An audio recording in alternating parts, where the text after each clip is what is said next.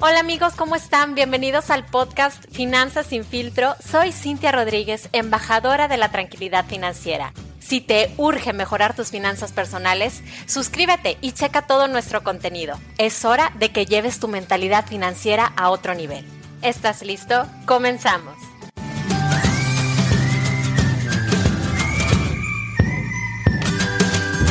Hola, hola, gracias por escuchar otro episodio de Finanzas sin filtro. Qué gusto que estés por aquí, porque hoy te voy a decir en dónde puedes poner tu dinero a trabajar para que sí puedas alcanzar tus metas y objetivos financieros de manera mucho más rápida. Antes de decirte cuáles son estos seis productos financieros de los que te voy a platicar y que te van a hacer ganar dinero, acuérdate que es muy importante que establezcas metas para que puedas elegir el instrumento adecuado de inversión que necesitas. Así que, si Siempre tienes que tener un plazo de tiempo, un nivel de riesgo que estés dispuesto a asumir, la finalidad de ese ahorro tiene que ser súper clara y tienes que definir qué cantidad de dinero vas a querer estar invirtiendo. Ahora sí, una vez que tengas claro todo lo anterior, vas a poder elegir uno de los instrumentos de inversión que a continuación te voy a platicar, que son seis muy, muy importantes. El primero son los depósitos a plazos. Estos depósitos a ti te permiten tener un rendimiento fijo sin riesgo. Así que desde el principio tú sabes cuánto dinero vas a ganar. Normalmente los plazos pueden variar, pueden ser de uno, tres, seis meses, un año. Y algunos de estos eh, ejemplos son, por ejemplo, pagarés bancarios o las inversiones en CETES. Las ventajas de este tipo de inversiones, pues obviamente es que no te vas a desilusionar porque no tiene riesgo. Tú ya sabes cuánto vas a ganar. Y este es un muy buen primer paso para comenzar a invertir. Adicional de que tus ahorros pues están protegidos por el IPAF. Y este instrumento yo te recomiendo que lo utilices idealmente para metas de corto plazo, o sea, metas entre uno y tres años, porque normalmente los rendimientos como son sin riesgo, no son muy altos. Entonces, lo mejor es utilizarlo para metas cortas.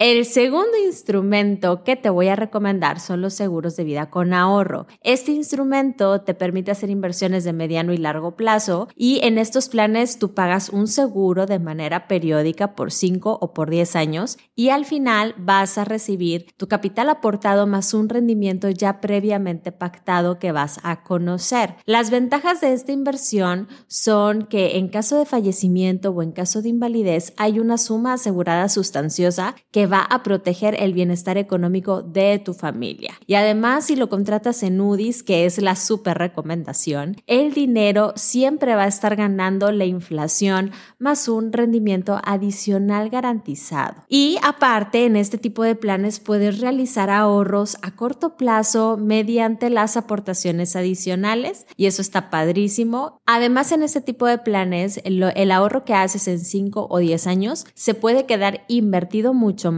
tiempo, por ejemplo, metas largas como el retiro, y crece bastante con el interés compuesto. Este también es un instrumento sin riesgo. El tercer instrumento financiero que va a hacer crecer tu dinero son los ETFs. Los ETFs son conjuntos de acciones que cotizan en diferentes bolsas de valores del mundo. Esta inversión sí es con riesgo ya que los mercados son volátiles y tu inversión pues puede presentar plusvalías y minusvalías. Algunos ETFs recomendados y muy muy conocidos son por ejemplo el Standard Poor's 500, que es uno de los más importantes de Estados Unidos y se basa en la capitalización de las 500 empresas más grandes que cotizan en la bolsa de Estados Unidos de Nueva York. Otro muy importante es el Dow Jones, que es un conjunto de las 30 compañías industriales más importantes de Estados Unidos. Otro sería por ejemplo el Nasdaq 100, que son las 100 compañías más importantes también de Estados Unidos de tecnología, en donde hay empresas de telecomunicaciones, de hardware, software y biotecnología.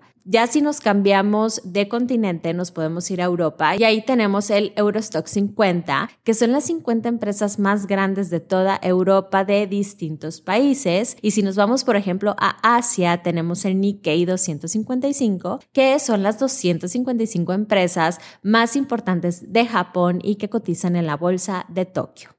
El instrumento número cuatro son los bienes inmuebles, que obviamente es la adquisición de propiedades, terrenos, casas, locales, en donde tú vas a invertir pues una fuerte cantidad de capital hoy para que en el futuro tú puedas ganar la plusvalía o las rentas de esas propiedades. Si tú no tienes, por ejemplo, suficiente dinero para comprar un inmueble, siempre está la opción de invertir en crowdfunding inmobiliario, en donde tú solamente vas a adquirir una parte del inmueble junto con otros inversionistas para que se pueda realizar la construcción del bien. Ya una vez que el bien se venda, a ti te van a dar tu capital inicial y un porcentaje de plusvalía.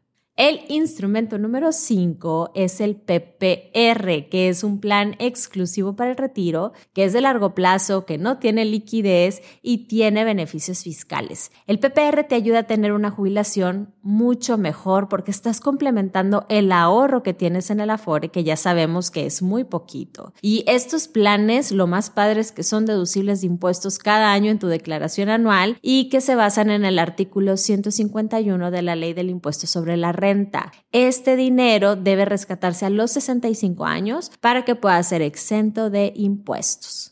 Y el último instrumento son las AFORES, que son las instituciones especializadas para las inversiones de la jubilación. Son muy seguras y te permiten hacer aportaciones voluntarias desde 10 pesos, así que es muy accesible para muchas, muchas personas. Y cuando estás trabajando y estás dado de alta en el Seguro Social, el Seguro Social te designa una AFORE, en donde se va a estar aportando aproximadamente el 6.5% de tu salario base registrado en el Seguro Social. Yo te recomiendo que revises qué Afore tienes en la página e-sar.com para que sepas cuál es tu Afore y puedas comparar los rendimientos netos contra las otras Afores que existen y que puedas determinar si quieres quedarte en esa Afore o te quieres cambiar a una que te dé mejores rendimientos. Ahora que ya conoces los diferentes instrumentos que te pueden ayudar a hacer crecer tu dinero, pues solamente falta que elijas cuál es el que te gusta más y ahora sí